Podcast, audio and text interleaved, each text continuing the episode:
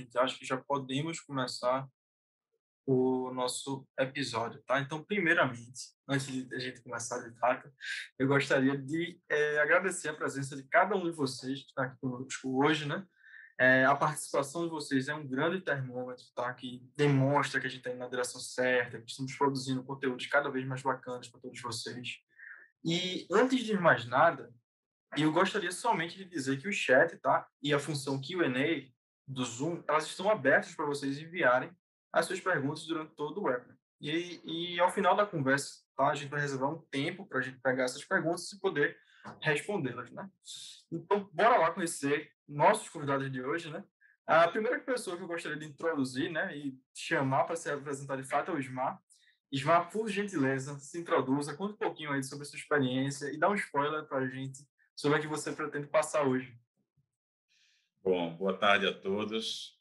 É, eu sou o CEO da Informa, a gente está nessa batalha junto ao setor elétrico há muitos, muitos anos, é a coisa que eu sou apaixonado, é a coisa que eu gosto.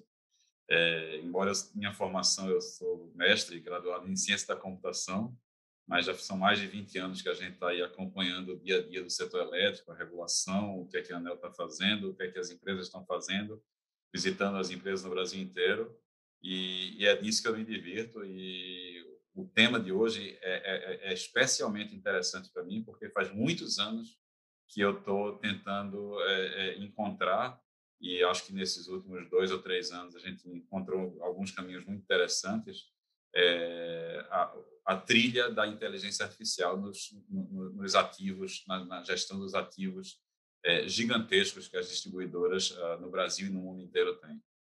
Então, um prazer estar com todo mundo essa noite e um prazer muito especial com o nosso convidado de hoje. Boa tarde. O passador desejando boa tarde para todo mundo. Então, boa tarde aí, pessoal. Muito obrigado por estar mandando mensagens aqui no chat, tá certo? A gente está recebendo todas. É, e, Ismar, muito obrigado aí pela sua apresentação. É, eu gostaria de passar agora a palavra para o André, né? André, por favor, então, conte um pouquinho aí mais sobre você, sobre o seu trabalho, o que é que você está querendo aqui trazer para nós hoje. Obrigado, Léo. Obrigado a todos aí do outro lado. E parabenizar aí a Informa pelo InfoTalks, né, que vem crescendo também a cada, a cada, a cada momento. Né? Agradecer aqui a, a, a, o convite, né? De fato, é um tema muito importante, muito pertinente. É um tema é, de moda e é um tema de futuro, né? Não só presente como de futuro. Para quem não me conhece, eu sou André Sampaio, eu respondo pela área de regulação de ativos do Grupo Enel Brasil, das distribuidoras, as quatro distribuidoras que nós temos no portfólio, mais a transmissora. Já sou uma pessoa antiga na casa, sou engenheiro eletricista, né, graduado com ênfase em sistema de potências e, e eletrônica também, então é, esse tema de inteligência artificial corre um pouco pelo, pela, pelas veias, pelo sangue. Né? Atualmente, a nossa equipe ela responde pela pela, pelo reconhecimento dos investimentos do Grupo Enel perante ao regulador. Obviamente que não é um trabalho somente do regulatório, né? Um trabalho que envolve toda uma cadeia de ativos e nós estamos aqui um pouco, sem mais delongas, para trocar essa ideia, um bate-papo, vai ser algo informal, né? Não muito, não muito ali cartesiano, tá? Então, e fico à disposição aqui também para resposta às perguntas aí. Obrigado, Léo. Eu que agradeço, André. Então, pessoal, para quem não me conhece ainda, eu sou Leonardo Cunha, tá? Eu também sou informiano, junto com o Ismar. É, eu estou aqui hoje mais como um facilitador, um facilitador na conversa, tá? Não estou aqui para... É, na verdade, eu estou aqui hoje somente para, na verdade, estar tá coordenando isso aqui, porque a conversa é deles, tá? A conversa é com o Ismar e com o André, eles vão bater um papo aí, como o André bem falou, vai ser bem informal, tá? E eu acho que a gente pode começar, tá? Vou passar a palavra para vocês e eu vou ficar aqui quietinho na minha. Bom, deixa eu começar aqui então. Já, já, já que a palavra está comigo, Léo, eu vou, eu, eu, eu vou começar pedindo a André para falar um pouquinho sobre um assunto que é gestão de ativos em distribuição. É, acho que a gente vai precisar entender isso de uma maneira bem objetiva para, a partir daí, a gente construir algumas outras discussões que a gente quer fazer aqui hoje, alguns outros temas que a gente quer tratar aqui hoje, então, André, o, o que é que é gestão de ativos na distribuição? Dá uma palhinha para a gente sobre esse assunto aí. Obrigado, Ismar. Primeiro, mandar um abraço aí para colegas aí que estão me mandando chat aqui.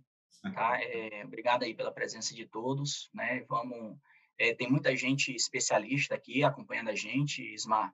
É, eu sou mais um que forma a opinião, mas não, não, não é o único, né? Então, aqui, fiquem à vontade também no chat, inclusive ajudar nas respostas, hein?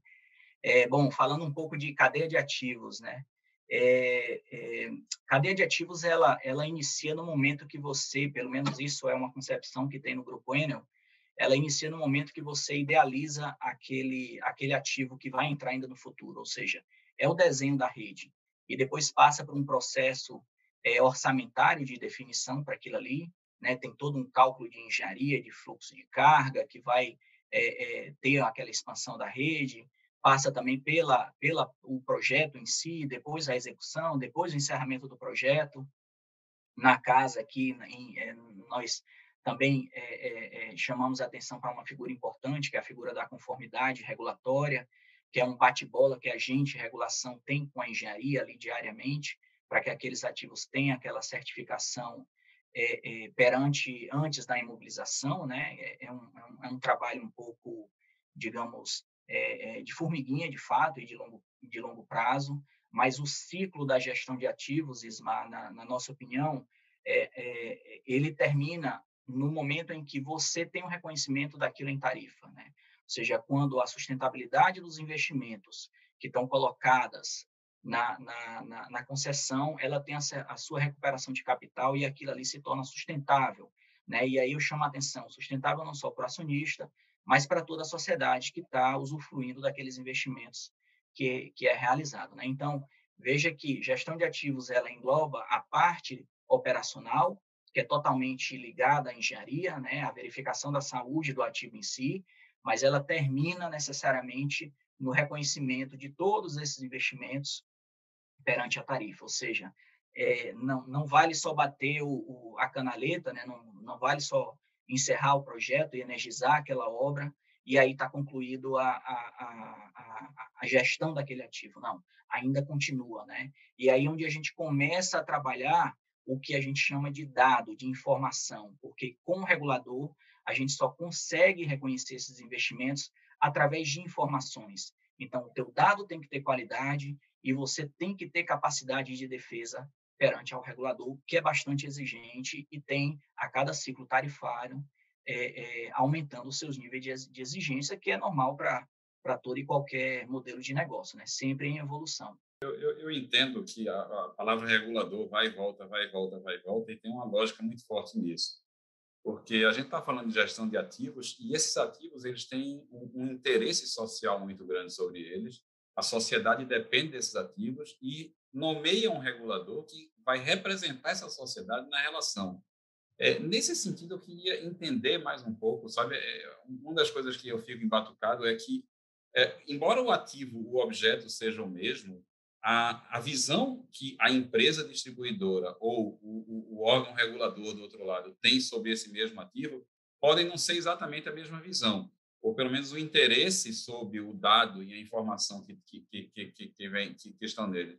Eu queria que você falasse um pouco, André, sobre essa relação, né? a relação da empresa de um lado, a, a, a, o regulador de outro, os dois olhando para o mesmo objeto, e eles têm que desenvolver essa é é, é, é, quais são os desafios nesse, no, no, desenvolvimento dessa relação? Ismael trouxe um, guia aqui que pode nos ajudar na resposta e facilitar também o entendimento aí do público, né? Gostaria aí do Léo colocar aí na página, acho que é página 4, Léo, aqui no meu material é 4, é, são os desafios que são é o dilema, né? São os desafios que tem o regulador e a distribuidora, né? Nessa nessa relação junto com o ativo, né? Então Aqui nós temos, de um lado esquerdo, o regulador, no, no Brasil é conhecida a ANEL, do lado direito, a distribuidora. Então, quais são os desafios que tem a ANEL hoje é, é, na concessão, né? e ainda não entrando um pouco na parte de ativos? Fiscalizar a qualidade do serviço e do produto. Né? Esse é, é o grande objetivo que tem o regulador em representação ao consumidor. Por outro lado, a distribuidora, justamente por, por, é, é, por atender essa fiscalização, ela precisa atender os índices regulatórios, aquilo que está em contrato de concessão, aqui, aquilo que está em resoluções, né, que são revisadas a cada ciclo tarifário. A ANEL também tem como, como, como responsabilidade homologar as tarifas. E detalhe, justas e módicas, né? O justo vem de justiça de fato, ou seja, o retorno de capital esperado por aquilo que o, que o acionista coloca na concessão. E módica, porque o regulador ele busca aquela tarifa baixa, barata. Aqui tem um viés um pouco de eficiência e de produtividade, de aumento de produtividade. Então, é, é, veja que é, é, enquanto por um lado você tem aquele conflito de interesses do acionista querer de fato aumentar os seus ganhos, por outro tem, um regulador que busca aquela tarifa é, justa, né, e que seja módica também ao mesmo tempo. Então, a distribuidora nesse nesse ponto, ela precisa o quê? Manter o sistema, repor seus ativos, atender o crescimento do, da, da rede de uma forma geral, o regulador, por outro lado, também busca eficiência, procura buscar uma eficiência setorial em um monopólio natural. É, Brasil, isso eu, eu, posso falar com uma, uma, certa, uma certa confirmação, por ter estado é, um tempo fora no exterior. Brasil é um modelo de, de, de regulação muito espelhado. Né? Tem países, inclusive, que estão agora iniciando o que a gente iniciou um ciclo tarifário lá em 2000, 2003, né? Lá no primeiro ciclo tarifário, tem países que estão iniciando agora, né, justamente se espelhando em modelos, é, em modelos é, tratados pelo Brasil. Então, veja que a gente, por natureza, tem esse monopólio natural, mas o regulador, ainda assim, promove essa competição, né? competição saudável. Veja que aqui nós temos, por exemplo, na Enel, junto com outros grupos setoriais, a gente tem, é, troca figurinhas semanalmente. Né? Nós temos conversas semanais com nossos pares. Né? Por quê? Porque o jogo aqui se ganha quando todos nós busquemos eficiência e não quando um busca e outro não busca aquela eficiência, porque pode ser, é, para aquele que não está buscando a eficiência, o consumidor daquela concessão pode ser penalizado. Né? Então, é, essa competição que é provocada pelo, pelo regulador, ela é muito saudável dentro do, desse jogo. Né? E a distribuidora, ela busca o quê? O equilíbrio, a sustentabilidade da remuneração para a concessão. Veja bem, para a concessão. Não é para o investidor, é para a concessão. Aqui, distribuidora e ANEL são corresponsáveis pela concessão perante, perante a lei. Então, é um trabalho quase que em parceria, de fato. Né? E aqui eu trouxe embaixo uma representação que tem mais ou menos do total de investimentos, que é o do, do dispêndios, mais que investimentos, dos dispêndios que são realizados dentro da concessão. Obviamente isso aqui vai variar de concessão para concessão, nós temos aproximadamente 45% da margem regulatória é para custear os nossos os nossos dispêndios operacionais, que a gente chama que é a nomenclatura de OPEX, acredito que é, é de grande conhecimento para quase todos aqui que estão nos assistindo, e o CAPEX, que é o nosso ativo. Né? Então, veja que 50, 55% da margem regulatória é destinada para quê? Para repor os ativos, para fazer jus a anuidades de ativos não elétricos, para remunerar aquele ativo e aí a concessão por D estar em equilíbrio. E aí, te respondendo um pouco, é, depois desse, desse preâmbulo, Ismar, nós temos aqui três grandes figurinhas, que são as figurinhas que nós trocamos com o regulador. Né? Formalmente, nós trocamos essa figurinha com o regulador através do envio de relatório de controle patrimonial, é o nosso patrimônio, né? Então, aqui em formato contábil, existe um padrãozinho e a gente manda isso anualmente para o regulador. Outra forma também muito importante é a BDGD, que é a base de dados georreferenciada da, da, da distribuidora. Aqui está a lista de todos os nossos ativos, é, estão contidas nessa base georreferenciada. Detalhe, georreferenciada, né? aqui o, é, é, é, é preconiza o regulador que, que, é, que ativo é e onde que ele vive aquele ativo. Né? Então, a gente precisa também ter essa informação bem precisa. E, por fim, a base de remuneração, que é um, um, um em, formato, em formato de, de laudo, que a cada ciclo tarifário a gente envia para o regulador, é, é, é o momento onde os investimentos se transformam em tarifa, onde a gente tem o reequilíbrio da concessão a cada quatro ou cinco anos, a depender do, do contrato de concessão de cada um. Tá? É, eu acho que é isso, Léo. Eu acho que é isso. Sim. Mas no dia a dia, no dia a dia, André, tem, tem uma relação com o regulador. Você não fica calado e de repente manda um relatório, né? Tem, você tem que tem que trocar informações com o regulador, tem idas e vindas. É, você poderia falar um pouco sobre como é que é essa, essa interação entre a distribuidora e o regulador? O que é que se passa nessa, nessa relação? É, vou trazer também, pedir para o Léo colocar aí a, a lâmina, lâmina 7, a página 7, que mostra aqui um pouco. É, eu acho que até a 6, Léo, vale a pena, não é a que segue. Não, esse eu posso também mostrar aqui para o público. Isso aqui foi um, um, um, fórum que o regulador apresentou é, em Foz do Iguaçu, num, num evento de, de, contadores, né, em Concel, ou seja, aqui todos os especialistas de base de remuneração, e o regulador ele apresentou isso aqui para esse público. Em média, nós estamos falando aí de 500 entre milhares de especialistas que tiveram nesse fórum. Né? Então, veja bem, o regulador, o que ele prima, que é o que fazer a coisa certa, e é que a gente chama atenção, é você ter o quê? Informações tempestivas, dados consistentes com origem, a conciliação físico-contábil, ou seja, eu preciso ter respaldo no físico, no contábil e no laudo, e ele chamou a atenção, que é o que a gente tem implantado aqui no Grupo Enel, que é a conformidade regulatória.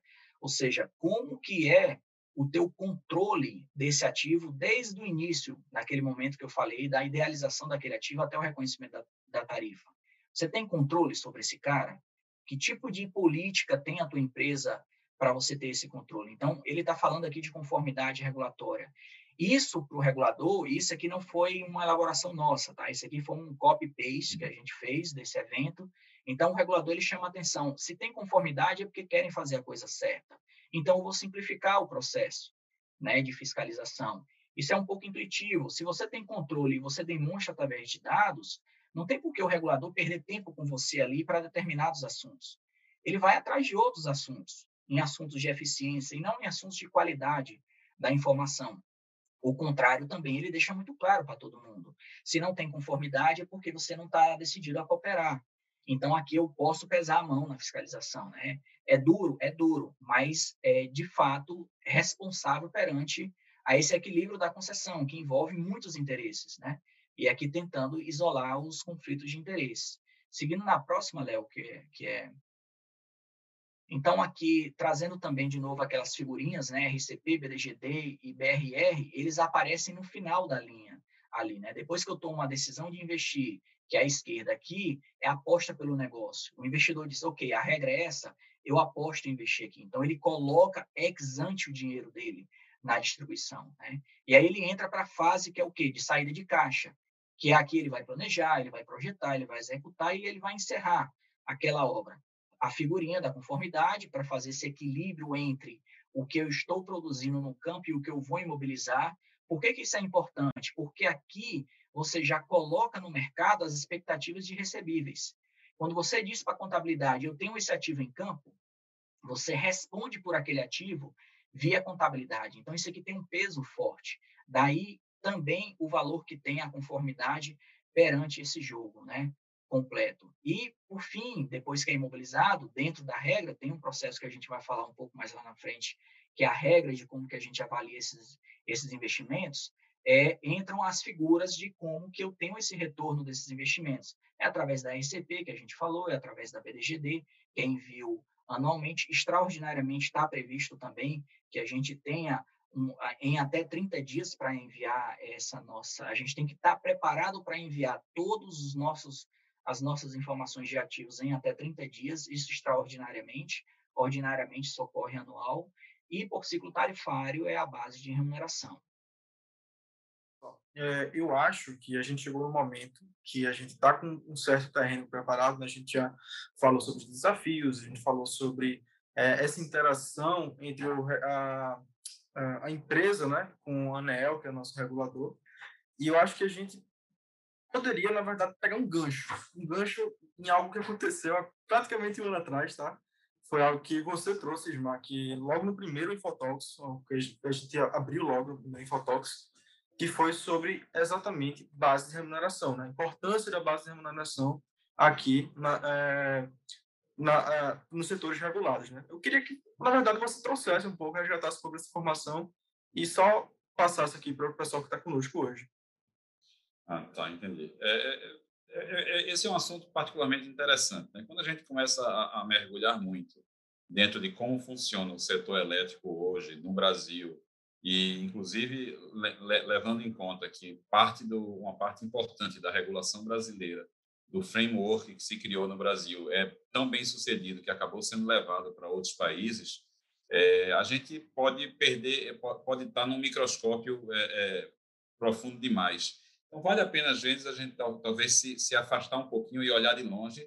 E, ao olhar de longe, o que a gente vê é que esse tipo de regulação que é feito na distribuição de energia elétrica do Brasil, que é a regulação por base de remuneração, ele tem um porquê de ter, gente chegar a esse ponto. Né? É, nesses setores em que o monopólio natural é inevitável, dizer, onde seria negativo, seria prejudicial à sociedade se a concorrência fosse restrita.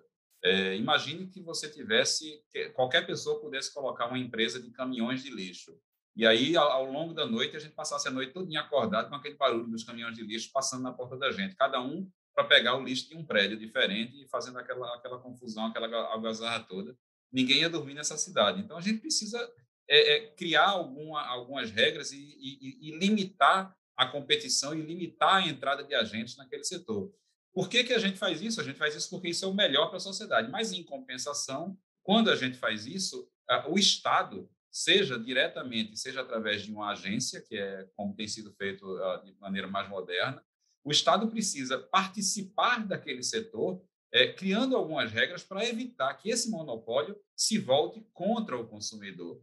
É, isso vai, vai, vai, acontecer na distribuição de gás, isso vai acontecer é, é, é no, no, na, no, na, coleta de lixo, isso vai acontecer no transporte público, isso vai acontecer em muitos setores, isso vai acontecer também no setor elétrico.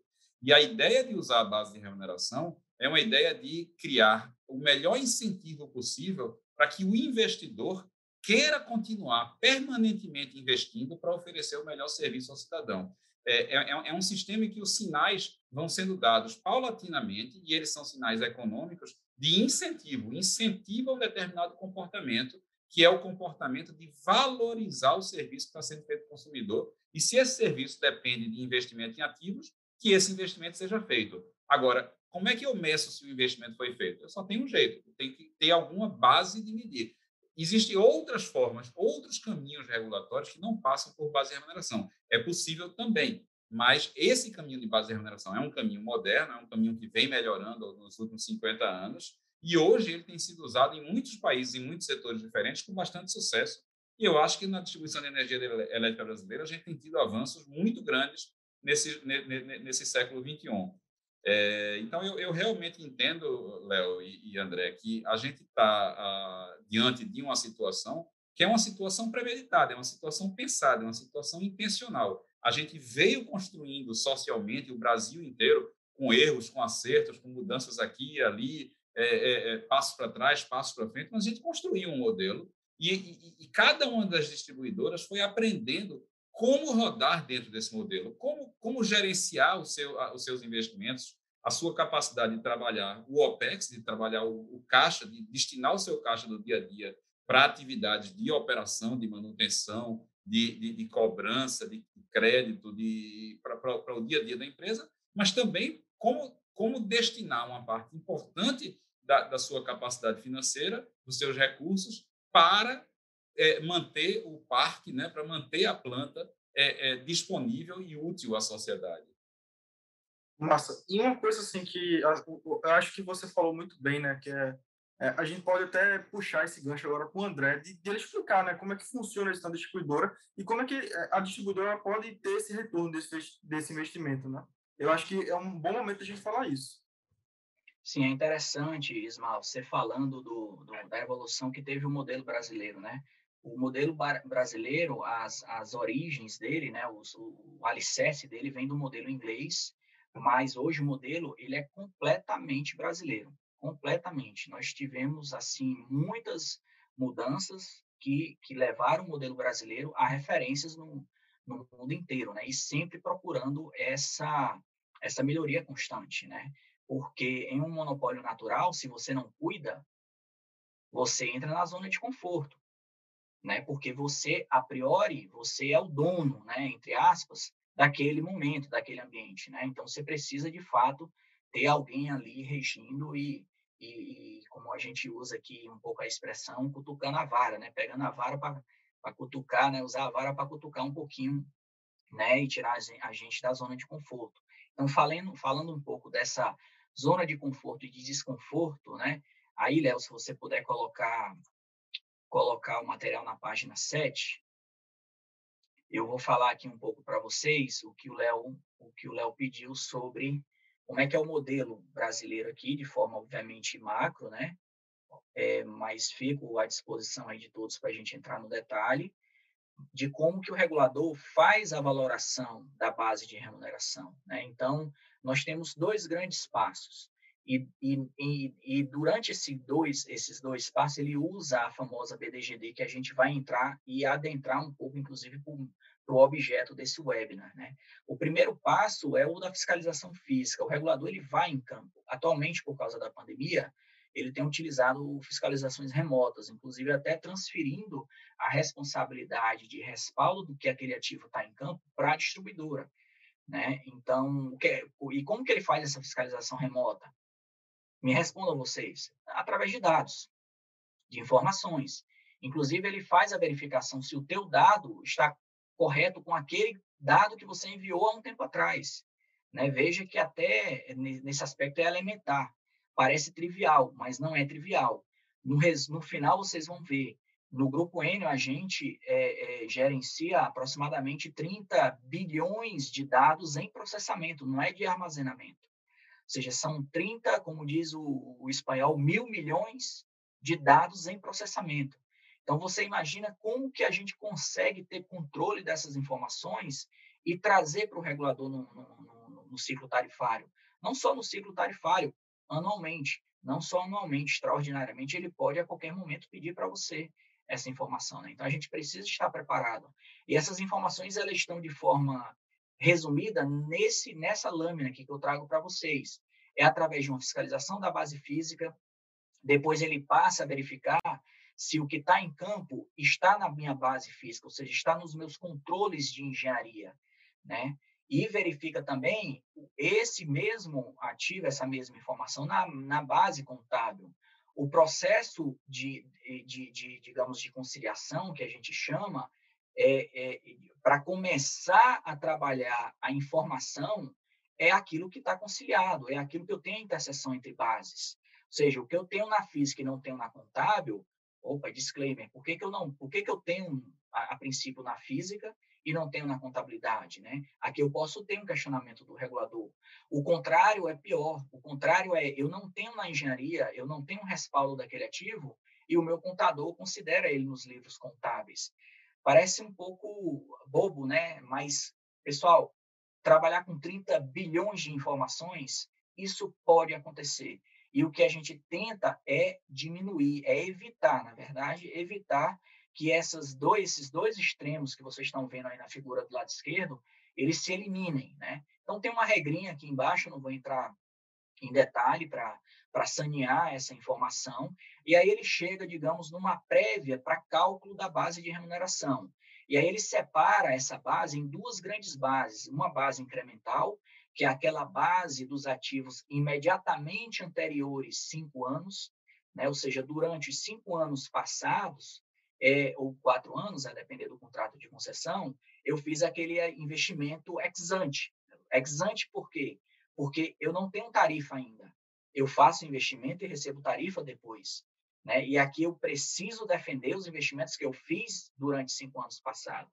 Mas aí já vem uma primeira fortaleza do modelo brasileiro. Ele blinda parte dessa informação, porque foi uma informação já exaustivamente fiscalizada no último ciclo tarifário que é a base blindada. Aqui o trabalho que ele tem é o quê? De atualizar por inflação, de realizar as baixas daqueles ativos que saíram né, é, de campo ou chegaram à sua, à sua vida útil completa e atualização também da depreciação, porque os ativos estão é, se depreciando. Então, ele faz essa movimentação da base blindada, ele blinda isso para você, para o investidor, isso traz um pouco o quê? A sinalização que o Ismar falou, o de, de, de Segurança do modelo, ou seja, não é tudo ou nada, não é tudo que está em jogo, não.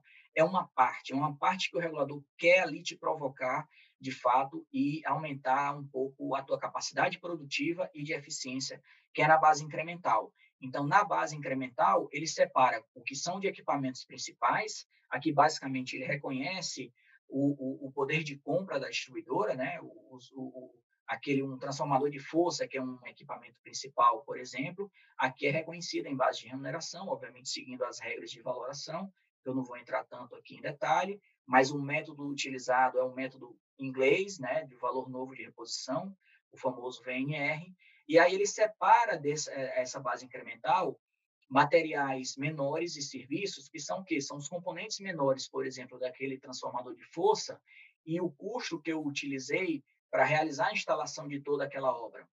Isso também é investimento, isso também é CAPEX. Para esta porção, ele criou um benching setorial. Então, ele tomou todas as distribuidoras, dividiu em clusters, segundo suas especificidades, é, colocou um price cap, aqui a gente chama de preços de referência, não deixa de ser um teto, porque acima desse teto é, é, é, eu perco, digamos assim, ou seja, se eu, se eu obro de forma cara em relação à média setorial, eu tenho a minha penalização. Aí o regulador já dá uma sinalização para a gente. Né? Ó, você não está indo bem aqui, então parte do teu investimento ele está onerando a concessão. Esse é o conceito dele. Né? Não, ele não quer te prejudicar. Na verdade, você está onerando a concessão. O contrário também existe. Aquelas empresas que têm, que estão abaixo dessa média setorial, oferem esse ganho, porque ele entende que se todas trabalham através da eficiência, esse valor teto ele sempre tende a diminuir, isolando o efeito da, da inflação. Sempre vai tender, no longo prazo, a diminuir, porque o setor vai melhorando.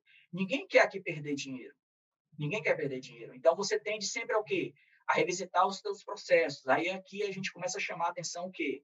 Da, de provocar, de tirar aquela engenharia tradicionalmente conservadora, norm, normativa, né? O Léo balançando aí a cabeça, provavelmente deve ser engenheiro, né, Léo? Já, já, já tive essa informação. Então, nós, engenheiros, né, a gente tende a, a, a, criar, a criar o padrão, criar a norma, e, cara, e segue aqui para todos sempre, amém. Aqui não. Aqui ele diz assim, cara, conversa com a empresa A, conversa com a empresa B, vê lá fora o que é que estão fazendo de diferente. É, digitalização aqui, de repente, não, não melhora é, é, é, esse, esse, esse, essa, essa saúde desse teu ativo. Então, aqui ele te provoca, de fato, a você mudar o teu padrão técnico não só o padrão técnico, como inclusive os teus compliance e as tuas políticas de, de licitação e de compra. É, e, por fim, uma outra fortaleza também do modelo brasileiro é a mitigação de incertezas. Ele cria, tudo isso aqui é teórico, né, pessoal? Mas ele cria o quê? Uma banda de desvio. Mais ou menos 10% é a tolerância que ele tem de desvio para esse modelo. Se esse modelo dele cai a um reconhecimento de base de remuneração inferior a essa banda de 10%, então, ele te posiciona num limite inferior. Isso é, isso é uma fortaleza grande. Também, é, é, é, é do ponto de vista de aversão a risco, aí certamente, Ismar, deve ter muita gente de, de geração, né? Também já foi da geração. Ou seja, você trabalhar com incerteza, aqui você mitiga essa incerteza. E isso tem um valor para o acionista. Quando você, para no, no, custo de capital do, do, do, do acionista, ele precifica isso aí, esse valor né, que tem esse modelo de mitigação de incerteza. Então, o resumo dessa, dessa lâmina, que é o que eu queria trazer aqui de mensagem para vocês, são as fortalezas do modelo brasileiro e também alguns pontos de atenção. A primeira fortaleza é prêmio para aquelas distribuidoras que são eficientes em CAPEX. Igual em OPEX, que não é o mérito aqui, mas em CAPEX. É, você é premiado se você é eficiente. Mecanismo de mitigação de impacto sobre o valor contábil, né? Se você tem um dispêndio que foi muito superior ao método que ele está utilizando, então ele é tratado aqui. Fiscalizações mais leves também para aquelas distribuidoras que adotem práticas de conformidade regulatória. A gente tem caso, por exemplo, de distribuidoras, só para não citar nome por uma questão de confidencialidade, onde o regulador ele já percebe que você, através de números, de dados, consegue demonstrar a tua fortaleza de conformidade, a tua resposta, o teu, a, a, o teu approach com ele é bem muito diferente se você tivesse numa situação contrária, entendeu? Com o número conversando nada com nada. Né? Então, isso ajuda muito também a fluir o modelo né, no Brasil. E o ponto de, de, de, atenção que a gente gosta de chamar, que ele aplica glosas, que é o famoso é, é, desconto, não reconhecimento, para casos de falta de compliance regulatório. Ou seja, se você não tem controle sobre aquela informação ou mesmo não consegue defender aquela informação, ele ali como um juiz, né, ele, ele, ele realiza, de fato, é, é, glosas no, no teu reconhecimento, tá? Então, é um modelo... Posso te interromper? Vai lá. Deixa eu te interromper uma coisa que você está falando aí, porque uhum. essa explicação que você deu agora para mim foi, foi fantástica. Eu, eu, eu achei incrível isso aí, sabe por quê? Eu tenho muitas vezes eu tenho a necessidade de conversar com pessoas que não são da área de distribuição, são de, por exemplo, do setor industrial. E todo mundo sabe que pode ir lá e fazer sua própria tarifa. A pessoa decide qual é o preço que vai vender a sua mercadoria, decide é, qual é a relação entre esse preço e a amortização dos investimentos que ele faz, se ele quer amortizar em dois anos ou se ele quer amortizar em 20 anos. É, é, é uma decisão do, do, do, do empresário fazer isso, é a empresa que toma essa decisão. É, e aí ela toma a decisão de como ela quer guardar as informações, com que nível de perfeição ela vai guardar as informações.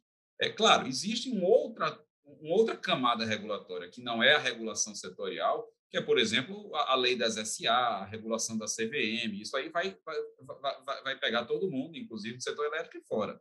Mas o que eu estou falando é, a partir desse, desse patamar da regulação geral das empresas, daí para frente, cada um escolhe qual é o nível de cuidado que vai ter com seus dados. E você falando aí, eu começo a ver a confusão enorme que é, é, é você manter um nível de dado perfeito para volumes muito grandes de ativos que estão distribuídos, geograficamente distribuídos. Eles não estão dentro de um galpão, eles não estão num terreno, eles estão muito abertos. Isso cria naturalmente um, uma tendência a criar, a gerar erros pessoas diferentes, com formações educacionais diferentes, com perspectivas de vida diferentes, em momentos diferentes da empresa, foram lá, fizeram essas obras, fizeram reformas, fizeram melhorias, é, tiveram que lidar com situações novas. Um, um, carro que abalroou um poste, que derrubou o cabo, que puxou um, um transformador, que foi ao chão. E agora, você vai substituir. Quando você substitui, talvez você não consiga mais manter as coisas na posição ou no projeto que elas existiam, porque a tecnologia, por exemplo, de 20 anos para cá mudou. E a nova tecnologia que você vai colocar lá, de poste, de cabo, de religadores, de disjuntores, de transformadores, de tudo isso vai ser uma tecnologia diferente. E se é diferente, é um, é um novo projeto. E se é um novo projeto, agora aquela base de dados acabou de ficar obsoleta. E nessa hora que você está correndo para restabelecer energia, você tem 40 minutos para tirar um poste do lugar, botar outro poste no mesmo lugar, e ainda por cima tem que informar para que os dados permaneçam certos. É, isso, é, é, é para quem não é do setor de distribuição, é, não vê o tamanho desse desafio, porque esse é um desafio que não acontece uma vez por semana, uma vez por dia. Ele é um desafio a cada minuto, a cada momento, essa base está saindo do lugar, essa base está se movendo. É, e, e, esse, esse slide que você explicou aí, essa lâmina que você explicou, ela mostra muito claramente como são muitos passos, são muitos desafios, são muitos obstáculos para que a gente consiga manter essa base correta. E ela deixa de estar correta, seja porque ao longo do processo você vai ter telefone sem fio, você vai ter troca de informações, você vai ter imperfeições na comunicação, na maneira como a informação é passada, mas ela também pode ficar incorreta porque isso aconteceu no passado e você nunca nem sequer descobriu que aquela informação estava incorreta. Quer dizer, você tinha informação que tinha um poste a 20 metros da esquina, e você passou 20 anos com essa informação de que tem um poste a 20 metros da esquina, você tem o GPS do poste lá registrado no seu sistema, e de repente chega a notícia que um carro abalou o poste a 30 metros da esquina. Você diz, mas eu não tenho nenhum poste a 30 metros da esquina. Meu próximo, meu próximo poste está a 100 metros, está a 70 metros. Então, tem que ser aquele que eu, eu pensava que estava a 20, ele, tá, na verdade, está a 30. Ou se eu pensava que está a 30, ele, na verdade, está a 20. E aí eu preciso dinamicamente corrigir uma, uma informação que eu já tinha admitida como informação correta no passado. E isso é, é uma coisa que não é somente para a posição geográfica, não é somente para características físicas dos equipamentos, isso também se aplica a características contábeis desses equipamentos, isso também se aplica à, à, história desse equipamento, quer dizer, quando ele foi ligado, quando ele foi energizado pela primeira vez, é, qual foi o nível de depreciação que foi utilizado, né? qual foi a alíquota de depreciação que foi utilizada ao longo dos anos, se esse negócio foi feito da maneira, da, da maneira adequada, e, e, das coisas que entraram recentemente, como é que elas se comparam com as coisas que foram retiradas. Eu tinha um transformador que não estava completamente depreciado, mas por uma decisão de engenharia, eu chego à conclusão que aquele transformador não vai conseguir é, servir a sociedade da maneira como ele, como ele foi pensado. Eu preciso tirar aquele transformador que ainda tem um valor contábil e colocar um outro transformador que tem um valor contábil maior. E eu tenho que fazer isso tomando um cuidado gigantesco para que o órgão regulador diga: olha, você está se aproveitando dessa situação para ganhar mais dinheiro. Não, eu tenho que fazer da maneira que for mais madura, mais perfeita, mais correta, que é o que o regulador parece chamar de prudente, né? Isma, é, eu gosto, adoro essa palavra. Então é isso que eu queria que você retomasse é, uhum. essa questão dos erros, né? Como é que você vê a questão dos erros que acontecem nesses cadastros gigantescos que nem todo mundo conhece? Sim, a Isma, eu te dou um elemento para você para você ter uma noção da de fato do dinamismo e complexidade, né?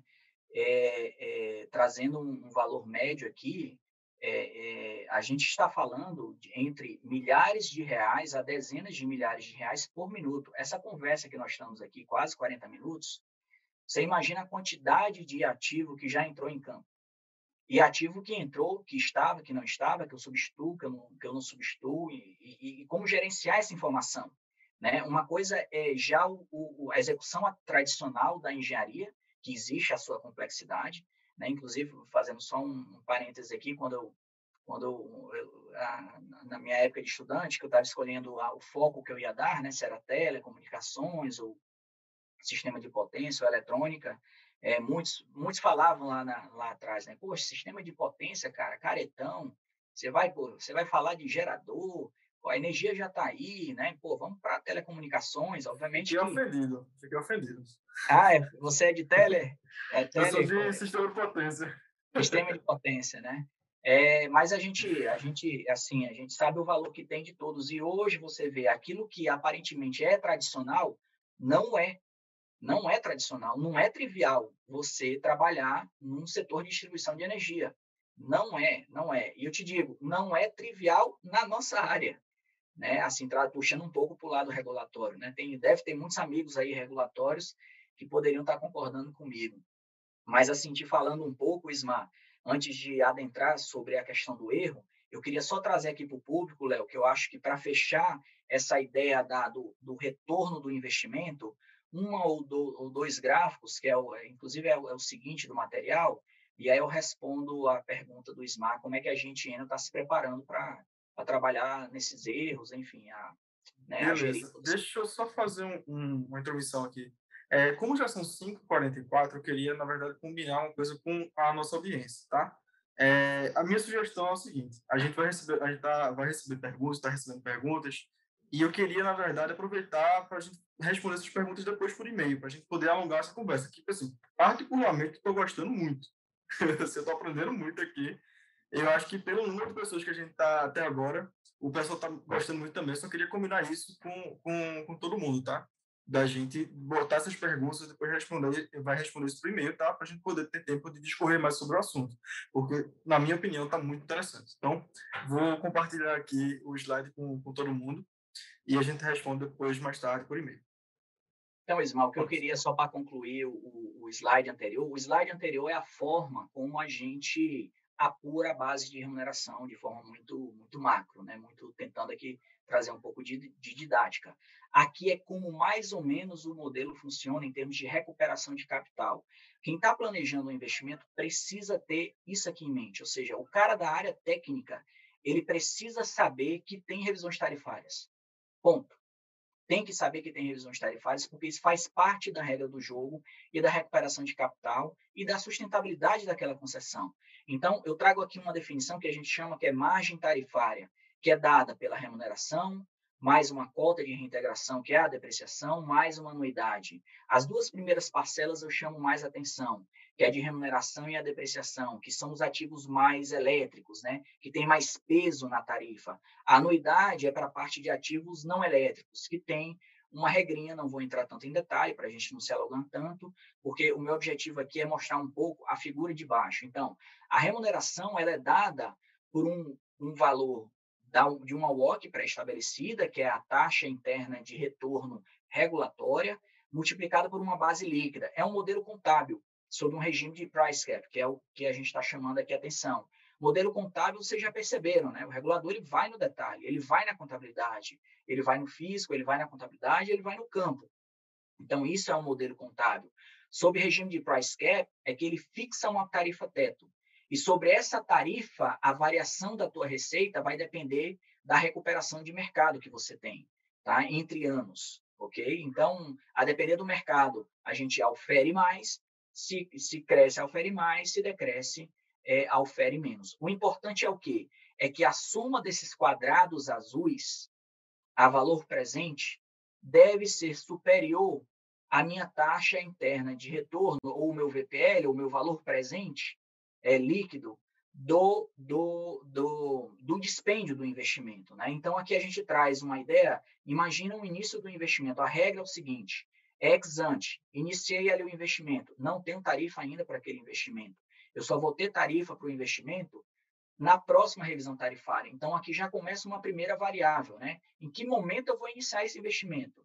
Qual é o benefício técnico que ele tem para a rede, combinado ou concomitante ao benefício de recuperação de capital? Quanto mais antes eu realizo esse investimento, é, menos recuperação eu tenho disso aí. Por que, que isso é importante? Só para o lado do acionista? Não. Para concessão, porque isso vai me tornar também mais eficiente no futuro. Eu vou obrar mais, mais com mais eficiência e com mais produtividade. Então, essa é a primeira é uma primeira variável, né? O tempo.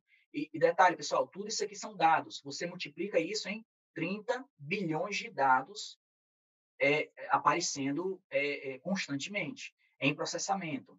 Então, a partir do, da próxima revisão tarifária, eu tenho a, essa margem tarifária, que é no valor do ativo já depreciado, e a cota de reintegração. Quando eu tenho uma taxa interna de retorno, aqui para os financeiros, quando eu tenho uma taxa interna de retorno equivalente ao WOC, é o que a gente chama de EVA zero. O EVA ele é positivo, o EVA ele é maior ou igual a zero. Quando existe essa situação, é o que a gente classifica de um investimento sustentável. Ou seja, eu tive o dispêndio, ainda que eu não tive, ainda que eu não tenha é, é, recuperação tarifária no início do período onde está marcado aí com esse X vermelho, no total, como a gente faz investimentos de longo prazo, aqui não é varejo, ninguém faz de curto prazo, no, no final eu tenho a recuperação daquele capital. E atenção para o que o, o, Ismar falou, as baixas do bem que ainda estão por depreciar, que interrompe esse fluxo tarifário. Um aborroamento vai interromper esse fluxo tarifário. Então, não é trivial, não é cara crachá. Não existe aquele, ah, barrou, então eu tenho aquilo ali garantido coloca na tarifa que aquele investimento vai estar garantido. Não, isso faz parte do risco também da distribuição. É um modelo médio, não é um modelo individual. Né? Ou, ou outro ponto também que é importante, a tomada de decisão de você substituir um ativo que ainda está em uso, contabilmente falando. Né? Isso é muito importante você ter em conta. Então, imagina a quantidade de variáveis sobre um volume imenso de insumos. Né? É, é, passando, Léo, e aí eu concluo aqui a minha, a minha, a minha parte mais, digamos, de negócio, de remuneração, é, o que a gente tenta nesse slide aqui é resumir o anterior. A gente busca o quê? É, é, é, é realizar o cálculo da a taxa interna de retorno dos fluxos, né? Aqui é só trazendo um gráfico tentando ser um pouco mais didático. Imagina que no instante zero, se o mercado fosse líquido, eu pudesse tomar a decisão de sair do, do setor de distribuição e colocar isso num fundo imobiliário, o, o, a minha, a, o meu custo de oportunidade é a minha base neta, é o meu, é o meu ativo ali ainda por depreciar. Né? Então, ali eu tomo a minha decisão, não, continuo. Por que, que eu continuo? Porque eu tenho uma recuperação de capital, porque eu tenho um EVA positivo, que está aí à direita, que é a diferença entre o que o regulador me reconhece na tarifa e o que de fato está é, ocorrendo na, na realidade.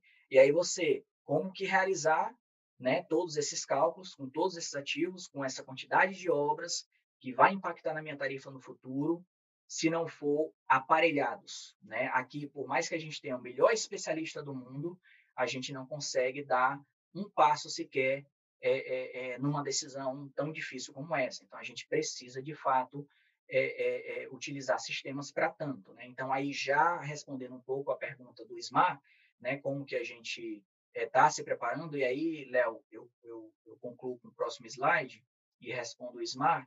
Né? O que a gente tem, Ismar, é não só estar trabalhando é, na, na, detecção das anomalias, ou seja, é um modelo por cotejo. Né? Se eu não faço bem, eu sou cotejado, eu levo um cotejo do regulador, eu tenho menos tarifa. Então, minimamente, eu tenho que trabalhar bem.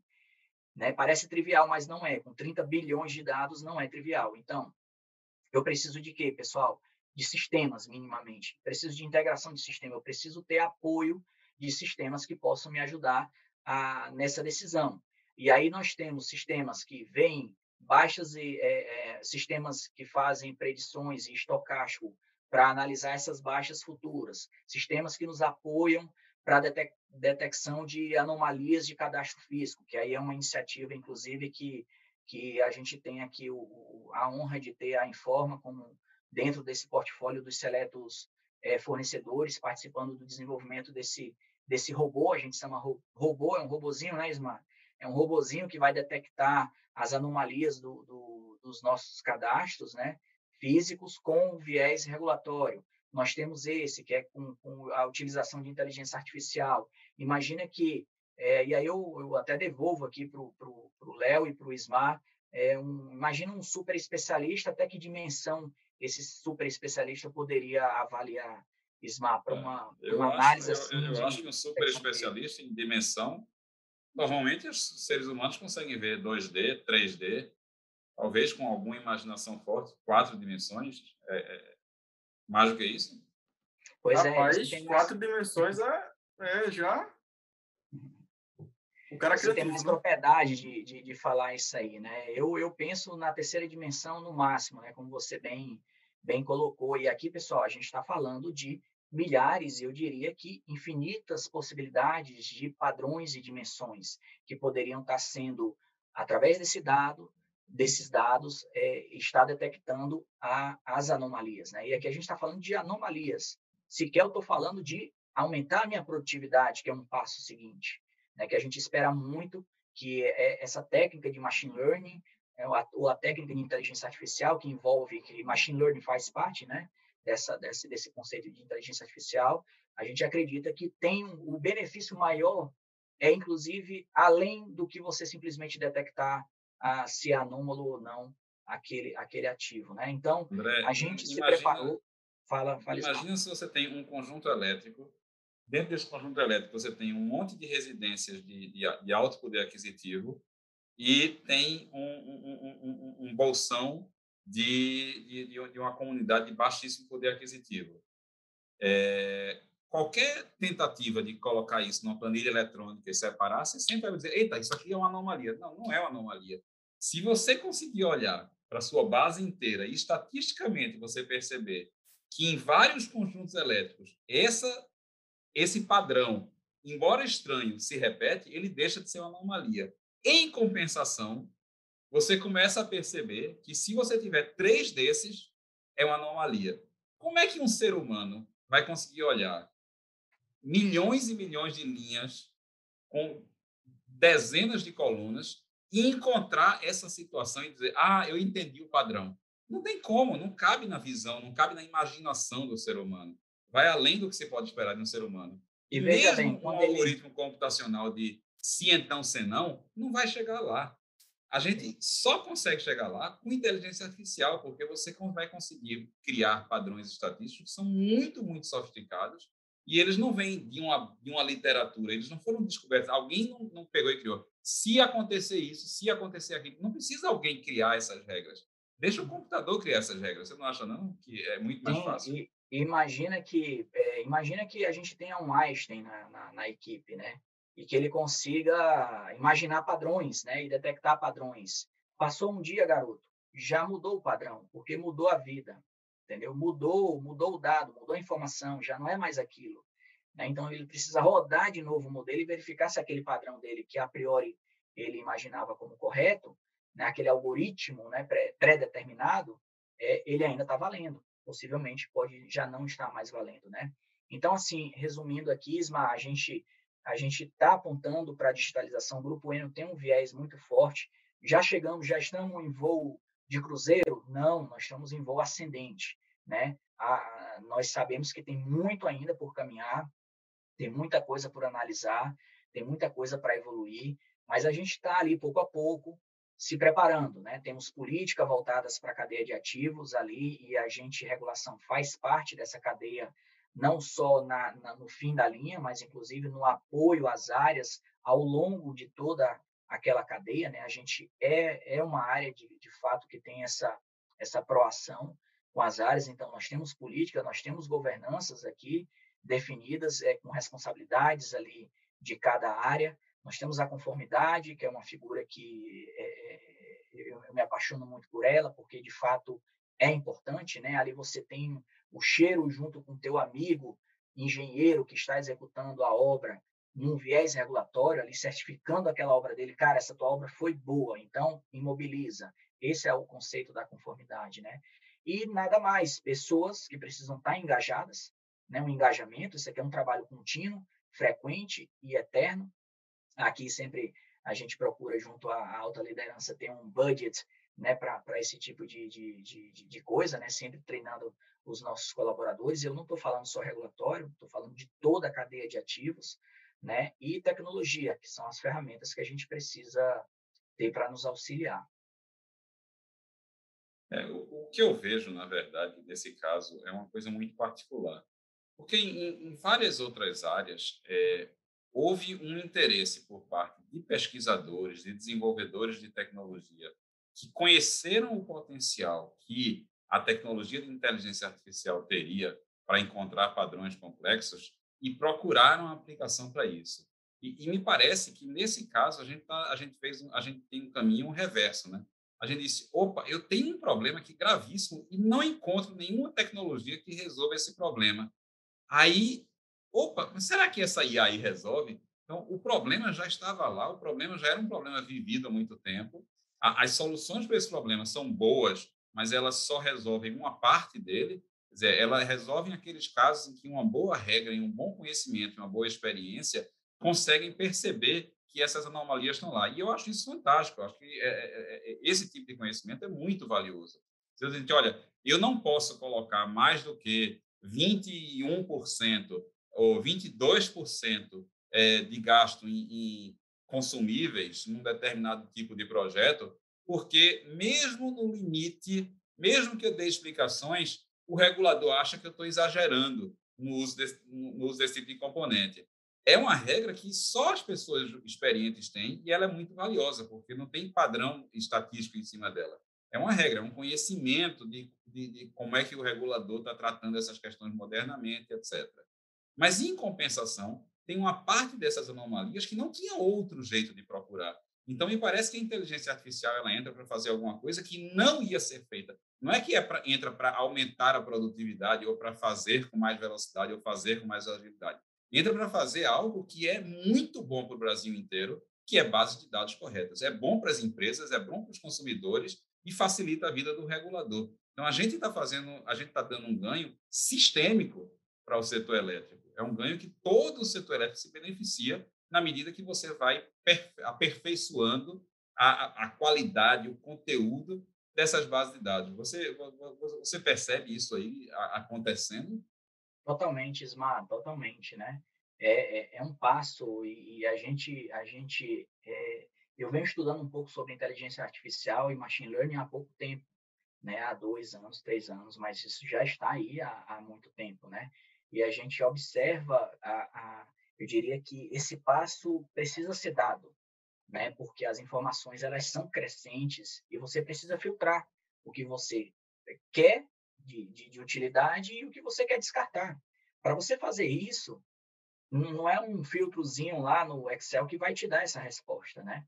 Então, assim, não tem dúvida, a gente precisa investir em, em sistemas, em integração, né, em, em BIs, em inteligência artificial, ou seja, um companheiro, um companheiro robozinho ali que está do meu lado entregando o filé mignon, né, que eu vou o assado eu que vou dar, o toque, né, do assado, entendeu? O final, né? Se vai ser uma se vai ser um sal a parrilha ou se vai ser um sal grosso, eu que vou definir isso aí. Nada substitui o talento. É, Nada substitui o talento e a capacidade humana. Nada. Exatamente, não há computador que substitua o talento. A, a, a, gente tem que colocar a inteligência artificial a serviço do talento e da capacidade é, é, da, das distribuidoras. Correto. Pessoal, é, eu acho que pelo tempo a gente vai ter que parar por aqui. Eu sei que se a gente tivesse mais uma hora, a gente estaria falando mais uma hora sobre esse assunto. Tenho certeza absoluta, André e Ismael sempre batem papos longos também, né? Mas a gente tem que, infelizmente, terminar. Tá? Eu gostaria de agradecer muito, mas muito mesmo, a presença da participação do Ismar, a participação do André. Cara, eu, assim, eu saí daqui hoje com um delta muito positivo, aprendi bastante. Eu realmente, é, assim, gostaria de agradecer por mim. E eu gostaria de agradecer também por quem ficou até aqui, até o final, né? A gente tá com manteve um número bastante alto, então as pessoas gostaram, acho que isso indica que as pessoas estão gostando bastante do, do bate-papo. Então, gostaria de agradecer aqui a presença de cada um de vocês que ficaram conosco até às 6 e 2. E eu vou passar a palavra para vocês, tá? É, Ismael e André, se vocês tiverem alguma última, alguma última contribuição, tá? uma consideração final. É, em primeiro lugar, eu vou deixar a honra de, de ser o último a falar para André, para o nosso convidado. É, mas eu quero dizer que foi incrível ter, contar com sua participação, André, e está sendo é, uma experiência fantástica a gente ser fornecedor da Enel é, aqui no Brasil. É, isso tem sido um, um grande crescimento para a nossa empresa. É, e, e, cada vez que a gente tem a honra de conversar com você, de escutar de você o teu conhecimento, o conhecimento da sua equipe, é, Dácio, Wellington, o pessoal todo com quem a gente se relaciona, é, é gente de muito alto nível, é gente que tem muito a ensinar e espero que a gente consiga é, retribuir é, prestando o melhor serviço possível é, e, e, e, levando isso para a sociedade inteira para melhorar o setor elétrico não só do Brasil como do mundo todo. Ismael, é, eu, eu que agradeço, tá? E eu repito as palavras iniciais, né? Agradecer e parabenizar vocês aí por estar promovendo um, algo que eu diria que tem ganho setorial, né? Todas as discussões são são sempre bem-vindas, né? E eu particularmente eu gosto de realizar esses webinars e trocar ideias, porque primeiramente porque eu me preparo para falar aqui, né, em público, né? É, e, e segundo que essa troca sempre, cara, isso eu não tinha visto nessa perspectiva, cara, aquilo ali que falaram, poxa, interessante, né?